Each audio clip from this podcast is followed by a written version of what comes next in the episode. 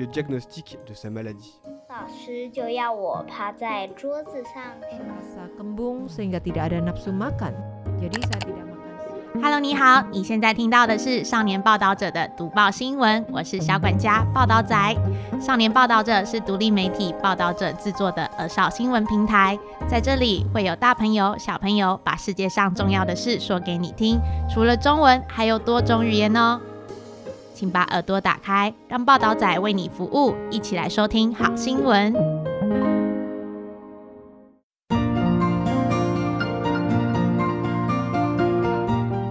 さて今週は台湾国際放送の運営母体である中央放送局と台湾の非営利メディア児童青少年ザ・リポーターとのコラボで制作している児童青少年ザ・リポーター読み聞かせコラムをお送りいたします。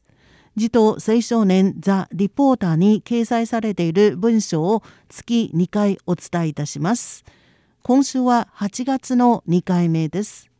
児童青少年ザ・リポーターは台湾の非営利メディアザ・リポーターが児童青少年のためにディープな報道を行うのに立ち上げたブランドです。ディープな報道を通じて子どもと青少年とともにこの世界に対する理解を深め未来へ邁進するのが目的です。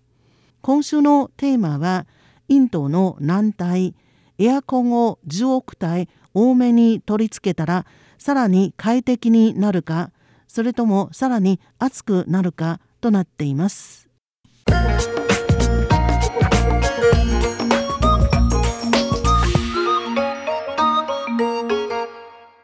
前置き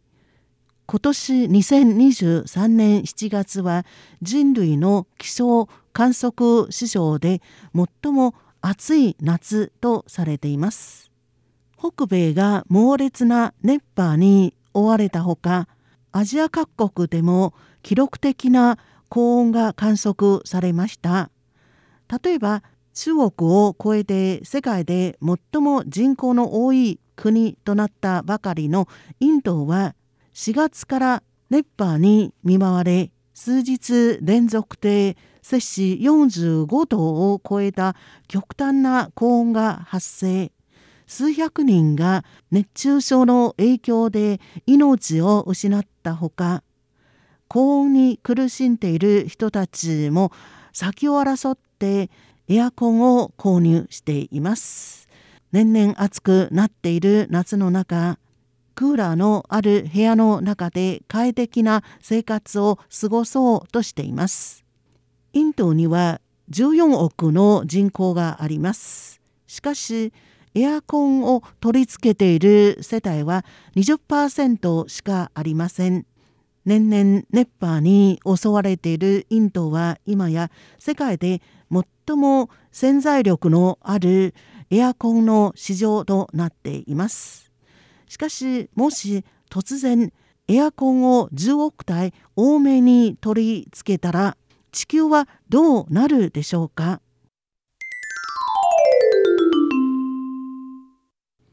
本文。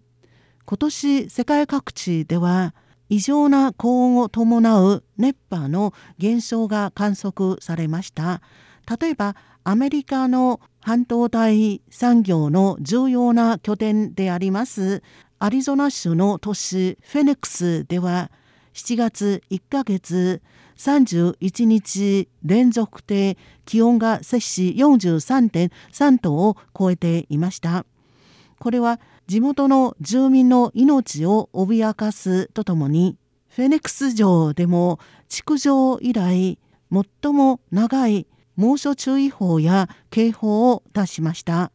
一方アジアでは異常な高温熱波が4月から猛威を振るっています。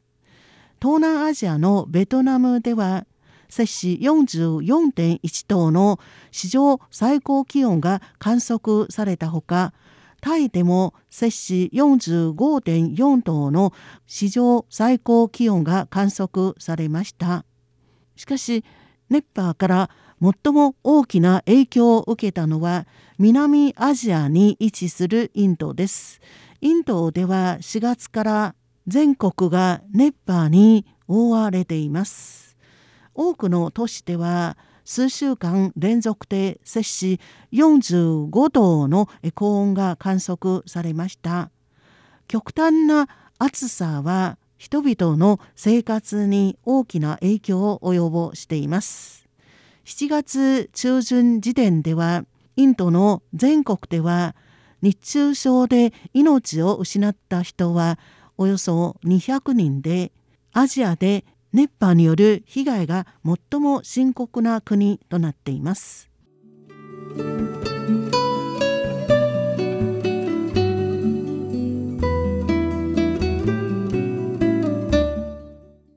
ニュース重点記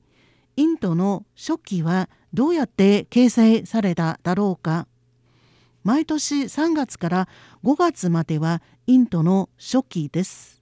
この期間中、北半球の日照時間が長くなり、気温が上昇しています。しかし、インド洋ではちょうど季節風の転換が行われているため、南アジアにあるインドとパキスタンでは、毎年この時期になりますと気温の上昇と乾いた空気の影響で熱波が発生しやすくなっています。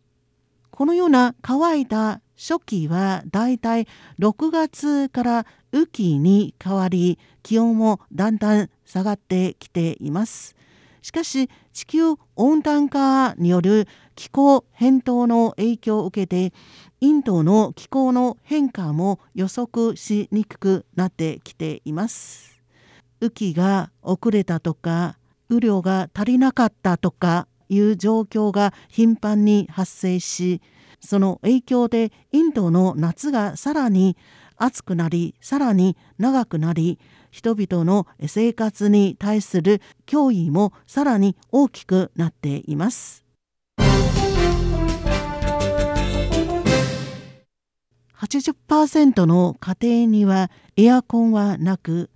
共にクーラーを楽しむことはインドのソーシャルイベントになっている熱波に襲われる中エアコンをつけるのはごく普通なことですしかしエアコンを使うことはインドでは国家戦略に関わる重大な問題とされていますインドで育った記者さんはワール・ストリート・ジャーナルのコラムでインド社会におけるエアコン文化について次のように分析しています。私のあるアメリカ人の友達は最近インドのムンバイに滞在しています。その暑い大都市の中で多くの地元民は彼を一緒にクーラーを楽しみに行こうと誘いました。このアメリカ人の友達はそれを非常に不思議に思っています。クーラーの効いた部屋の中でみんなで一緒にいること、これもソーシャルイベントだと言えるだろうかと思っているからです。しかしインドでは誰でもエアコンを使った経験があるとは限りません。エアコンをつけることイコール生活を楽しむ方法の一つです。エアコンを使う割合は一つの国の経済の指標とされています。エアコンの値段は決してそんなに安くないからです。しかもたくさん電気を消耗し電気使用量が最も高くなっている家電だと言えます。そのためエアコンの普及の前提は1国家のエネルギーの供給が十分で安定しなければいけないこと2国民の経済力が一定した基準に足さなければいけないことつまり中産階級以上の消費水準を持たなければいけないことです。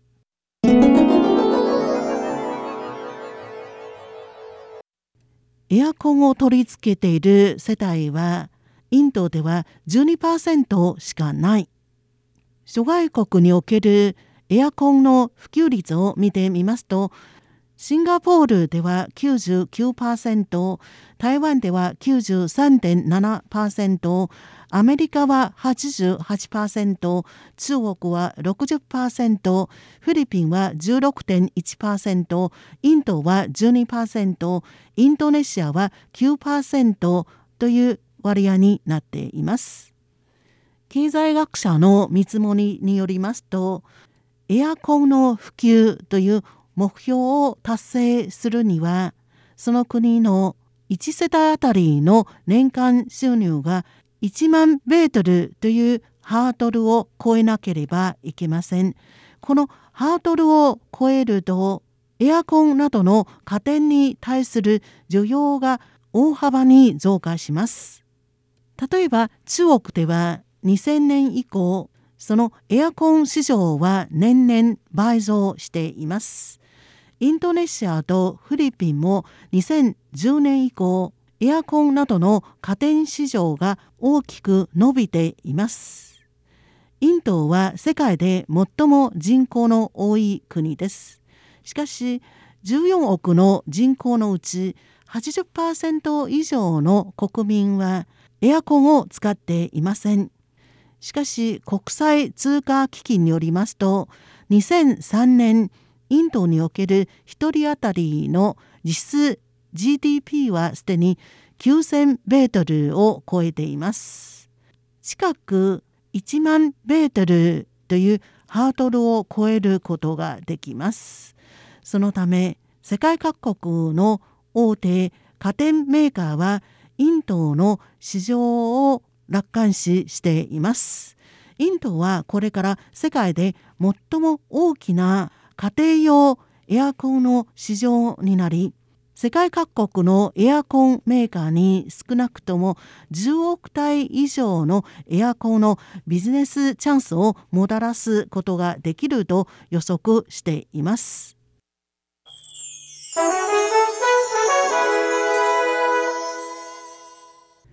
10億台のエアコンのビジネス効果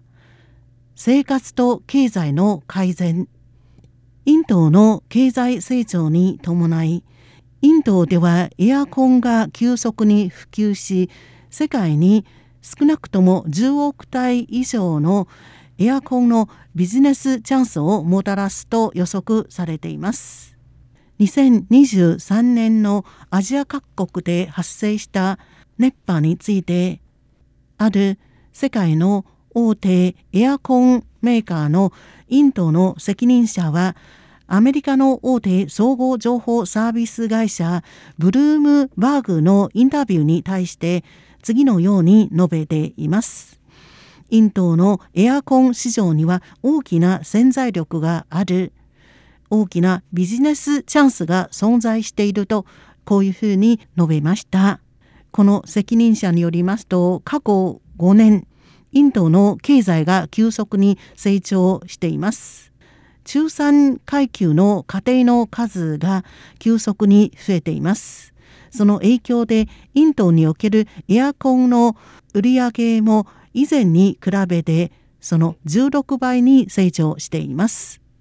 インドの専門家によりますとエアコンの急速な普及は公衆衛生社会福祉のみならず経済の生産力の増加にも大きな影響を及ぼすということです。インドの製造業の労働者を例にとってみますとアメリカのシカゴ大学が大量な産業に関するデータを研究分析した結果夏の期間中気温が例年同期より摂氏1度高くなりますとインドの工業生産力が3%下がります。熱波に見舞われた期間中の産業における生産力を見てみますとエアコンを使った工場に比べてエアコンを使っていない工場の生産力は2%から8%減退していることが分かりました。その研究報告によりますと高温は人体に大きな影響を及ぼしています例えば注意力が集中できなくなったこと考と活動の衰退疲れやすくなったこと怒りっぽくなったこと挫折感が増すことなどなどです。でそのうち最も頭を使う必要のある精密産業においては熱波に見舞われた時の生産力が大幅に下落していることが分かりました。ですから仕事の環境が快適な気温を保つことができるかどうかこれは国家の経済のモデルチェンジと産業のレベルアップにとって非常に重要だということが分かりました。なおエアコンを適時に使うことは睡眠品質脳の休みと修復などにも役立ちこれは発育にある学生にとって特に重要です。体の循環がやや良くない高齢者と基礎疾患の患者にとっても心臓発作などのリスクを下げることができます。10億台のエアコン増加の心配。エネルギーと環境に危機をもたらすこと。エアコンの普及は生活の快適さを増しいろんなメリットがあると言っても地球の環境に修復できないダメージをもたらすことも懸念されています。今のエアコンが使っている冷媒は過去に比べて大幅に改善されましたがやはり温室効果ガスの一種に属します。エアコンの普及のプロセスにおいて十分な政策の監督と環境保護意識がなければ新たに増加する10億台のエアコンは地球の温暖化を加速させることになるかもしれません。その他にエアコンは高い電力が必要です。夏にはかなり負担になります。国家の電力供給の逼迫を引き起こす恐れがあります。アメリカを例にとってみますと夏の電気使用量のピーク時およそ3分の1の電気使用はエアコンが使っています。しかし今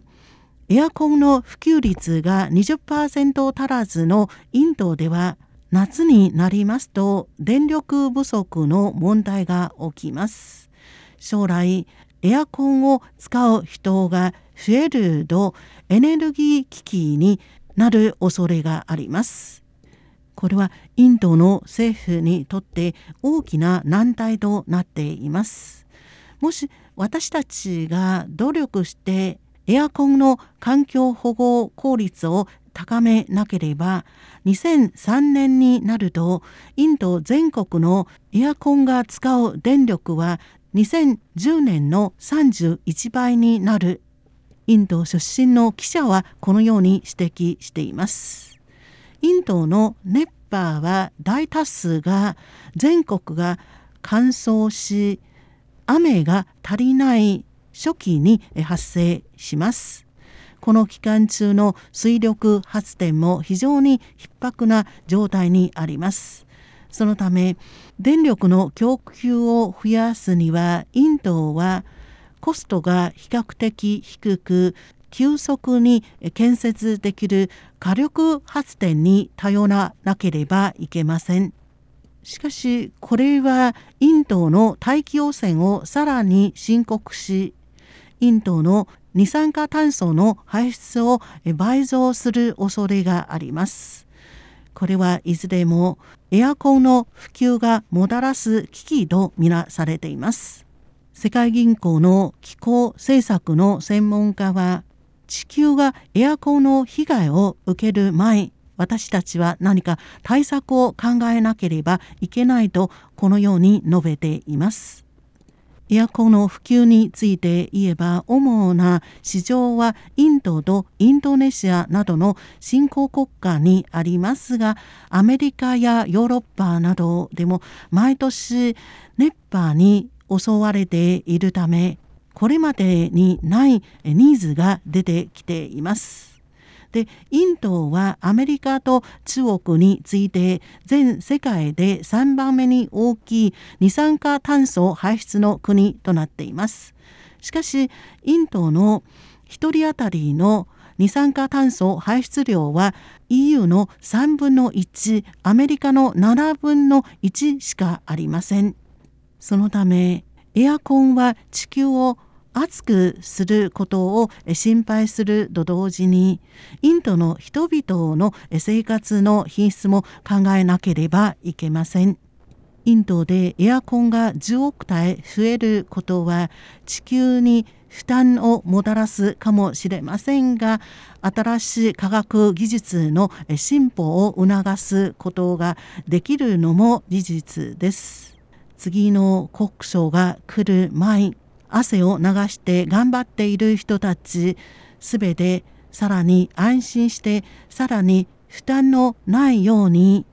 快適なエアコンを楽しむことができるよう願っております今週はインドの南体エアコンを10億台多めに取り付けたらさらに快適になるかそれともさらに暑くなるかと題してお伝えいたしました。